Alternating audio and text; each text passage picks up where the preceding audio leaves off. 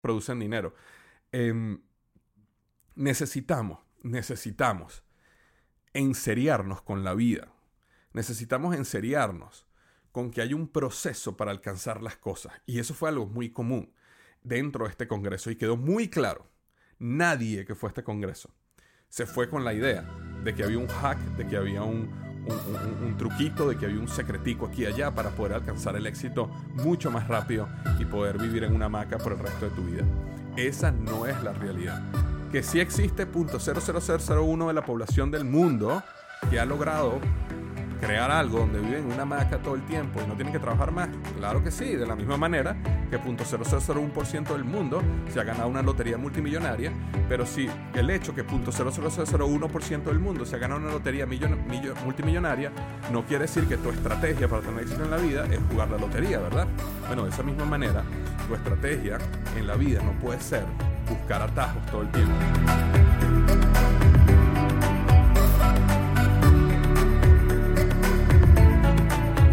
Hola, ¿qué tal? Bienvenido al podcast Liderazgo Hoy. Estoy súper contento de estar una semana más contigo. Y esta es una semana súper especial porque la semana pasada eh, tuvimos el Congreso Emprendedor Inteligente. Y de verdad que fue un evento eh, fantástico. No tengo, no tengo palabras. Si estuviste en el Congreso, quiero darte las gracias por tu apoyo, por tu cariño. De verdad que el evento como tal eh, superó mis expectativas y no solo las mías, superó las expectativas de la gran mayoría de las personas. Nosotros mandamos una encuesta y aunque no todo el mundo ha respondido hasta el momento, de la gran mayoría de las personas eh, nos dieron una puntuación de 4.9 sobre 5.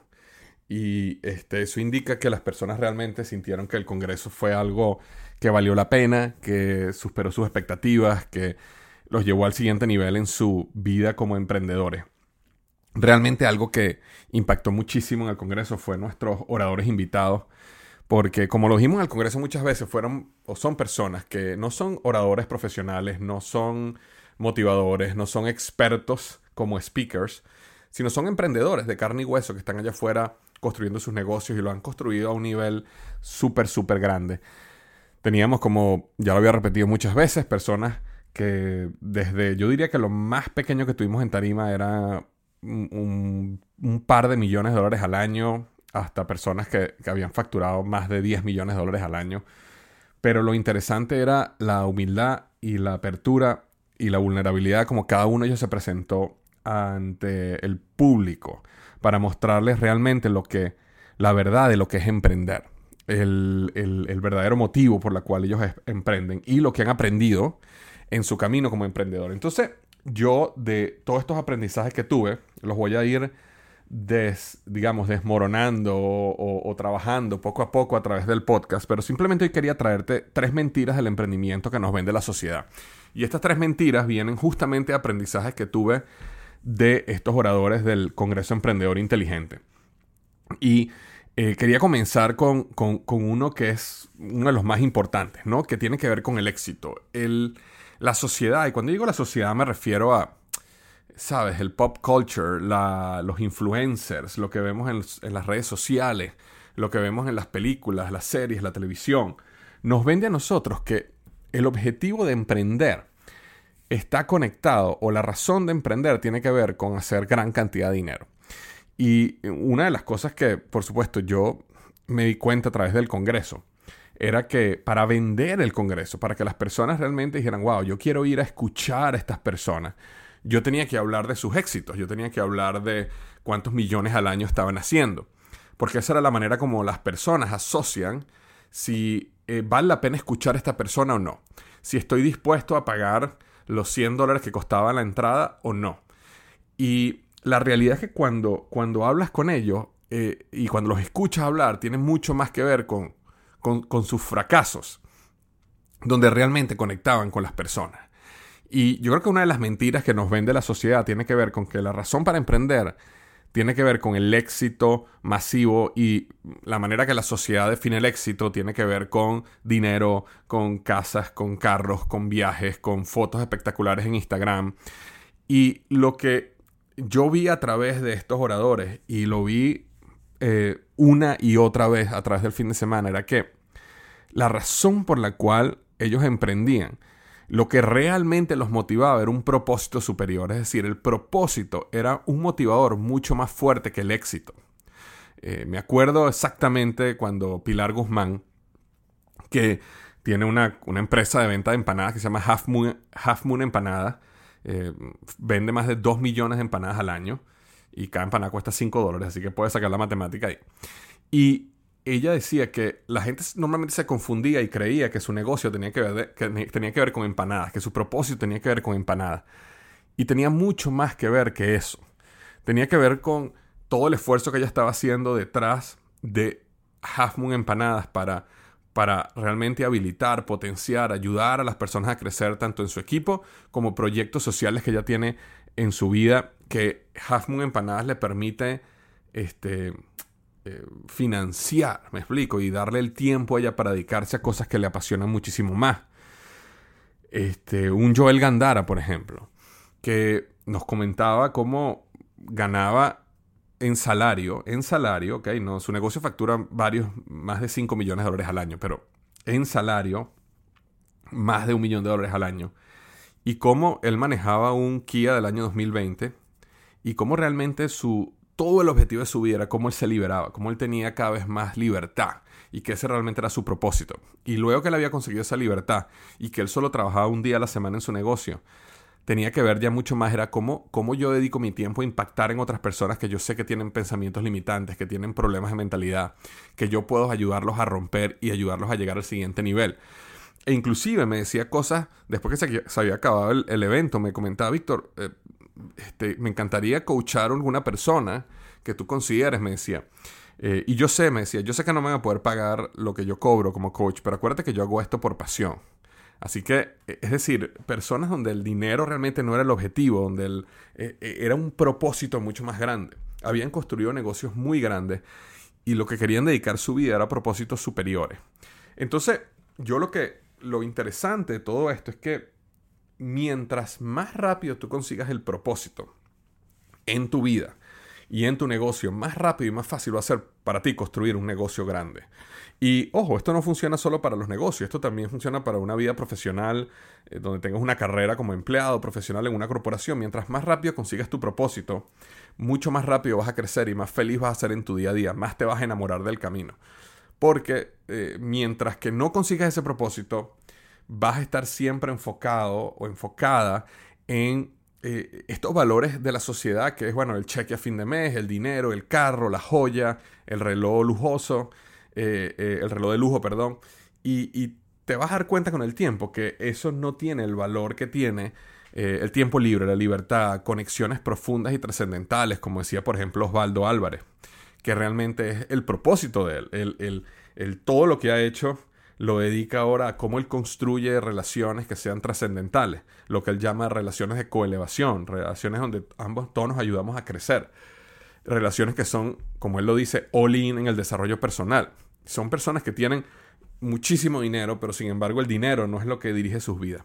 Y eso fue algo muy bonito del Congreso, es que yo creo que el mensaje completo que nosotros logramos llevar a las personas tuvo que ver con, esa, con ese propósito más superior que tenía que ver con con carros, con Lamborghinis, con Ferraris, con ser exitoso, con tener todas estas cosas en la vida, con viajar y, tener dinero y pacas de dinero, que es lo que muchas veces uno ve allá afuera cuando vas a un congreso de estos de emprendimiento, de negocio, sino que fue algo mucho más profundo y mucho más real y que eh, estaba mucho más alineado con la razón real de los emprendedores allá afuera, porque la mayoría de los emprendedores allá afuera no son personas que necesariamente están buscando un Lamborghini o están buscando tener pacas de dinero para fotografiarse en Instagram, sino son personas que están buscando realmente resolver un problema, hacer un cambio, servir a su cliente, construir un equipo, emplear otras personas, permitir que otras personas a través de ese flujo de dinero que pasa a través de ellos, a su equipo, a sus empleados, a sus contratistas, a sus proveedores, puedan también eh, sacar sus familias adelante, llevar a sus hijos a la universidad, hacer tantas cosas que le permite al emprendedor crecer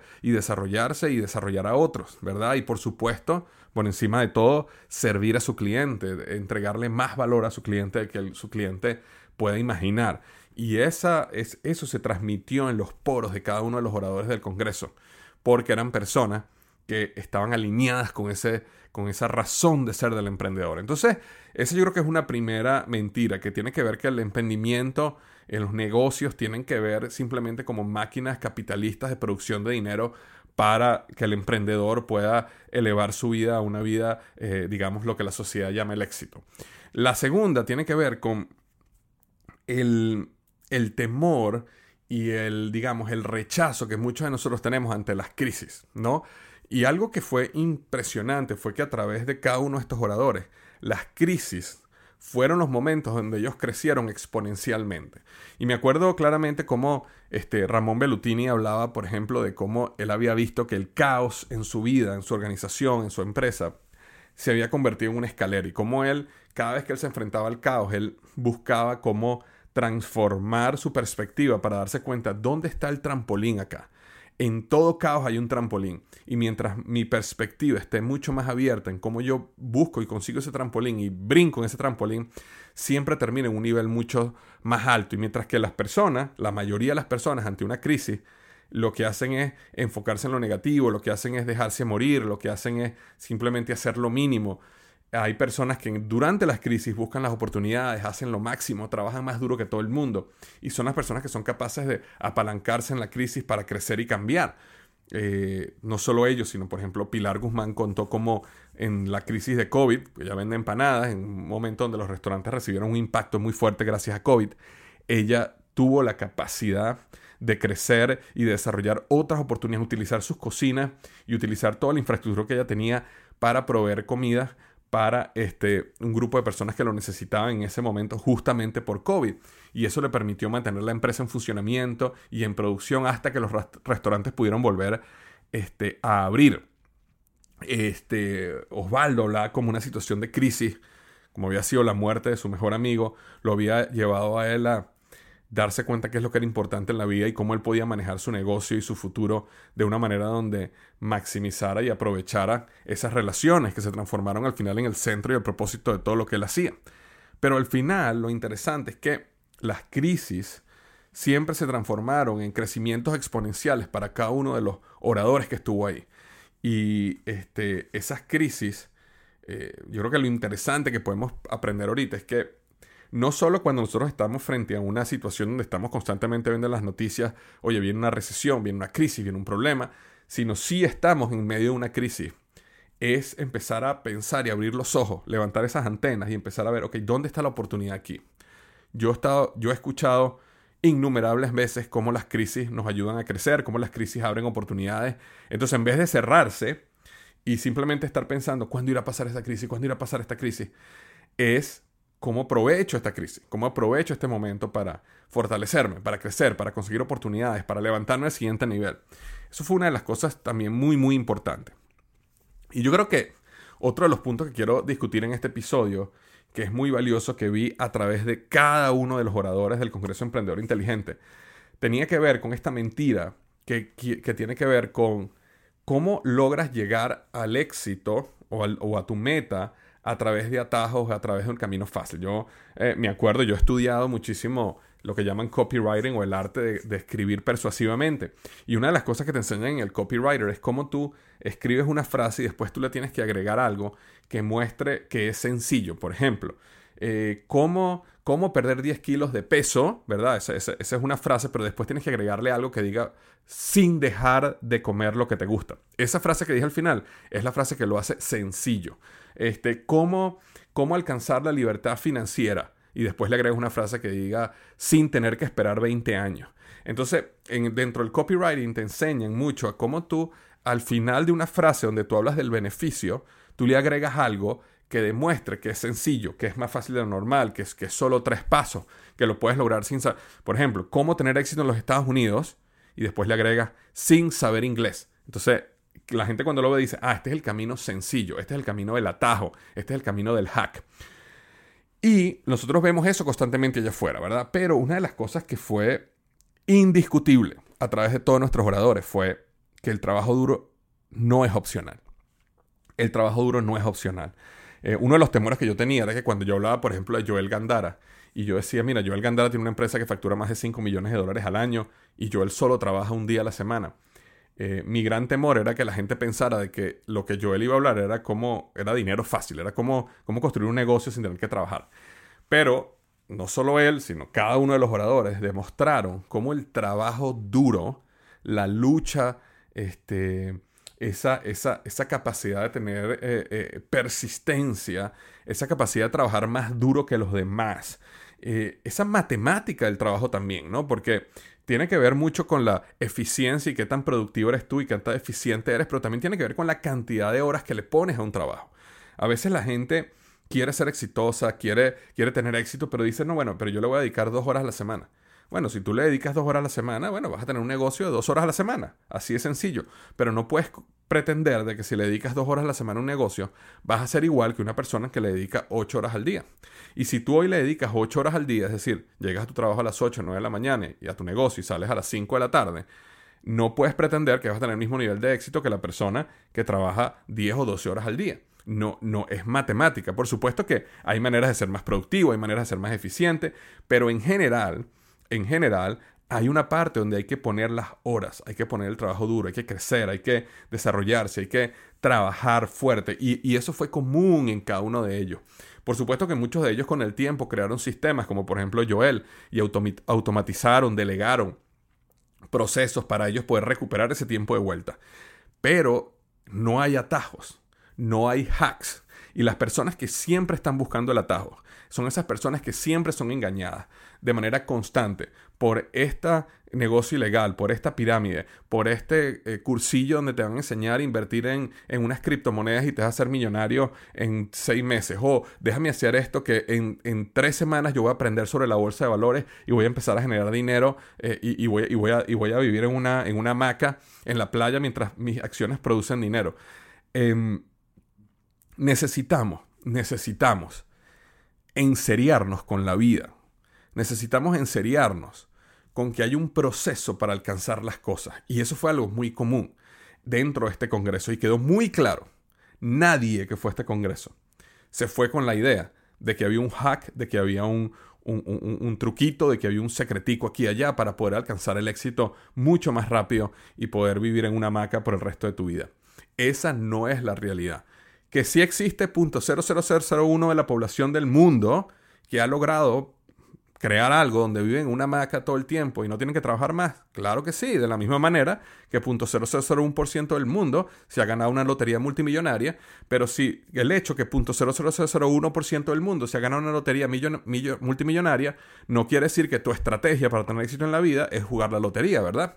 Bueno, de esa misma manera, tu estrategia en la vida no puede ser buscar atajos todo el tiempo y buscar cómo lograr eh, llegar al éxito de una manera súper rápida con el mínimo esfuerzo. Eso no va a pasar. En el mundo está la gente floja, la gente de atajos, la gente de truquitos, que toda la vida, toda la vida está entre un negocio al otro y está brincando de aquí a allá y no logran nada.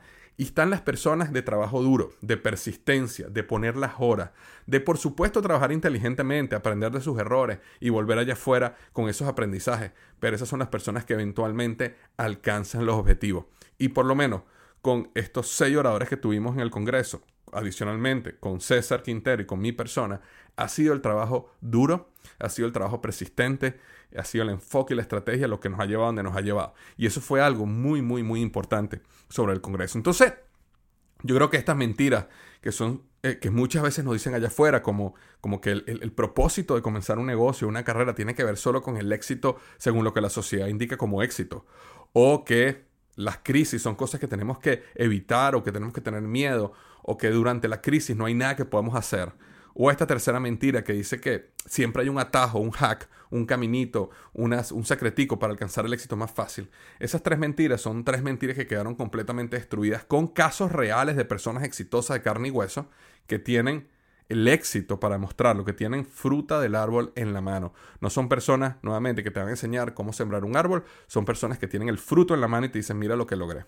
Y esas personas nos enseñaron a través del camino lo que es la realidad, lo que es la verdad, que es lo mismo que nos, daría, nos diría un abuelo de nosotros, ¿verdad? Hace 20, 30 años, pero que las redes sociales y la sociedad nos está vendiendo una idea diferente. Entonces, espero que este corto episodio te ayude un poquito a refrescar, a motivar, a seguir adelante. Nuevamente, mil gracias a las personas que fueron al Congreso. Si no fuiste al Congreso, quiero que sepas algo. Te perdiste un evento fantástico. Sin embargo, vas a tener la oportunidad en el año 2023 de volver a venir. Así que Apenas tengamos las fechas, te vamos a anunciar para que puedas bloquear tu agenda. Tuvimos personas desde España, tuvimos personas de Ecuador, tuvimos personas de Chile, de Argentina, de Colombia, de Panamá, de México, por supuesto, de todos los lugares de Estados Unidos, tuvimos personas de Canadá, tuvimos personas de prácticamente todos los países de Latinoamérica. Y el año que viene debes estar ahí, ¿ok? Así que te mando un gran abrazo y recuerda lo que siempre digo, los mejores días de tu vida están al frente de ti.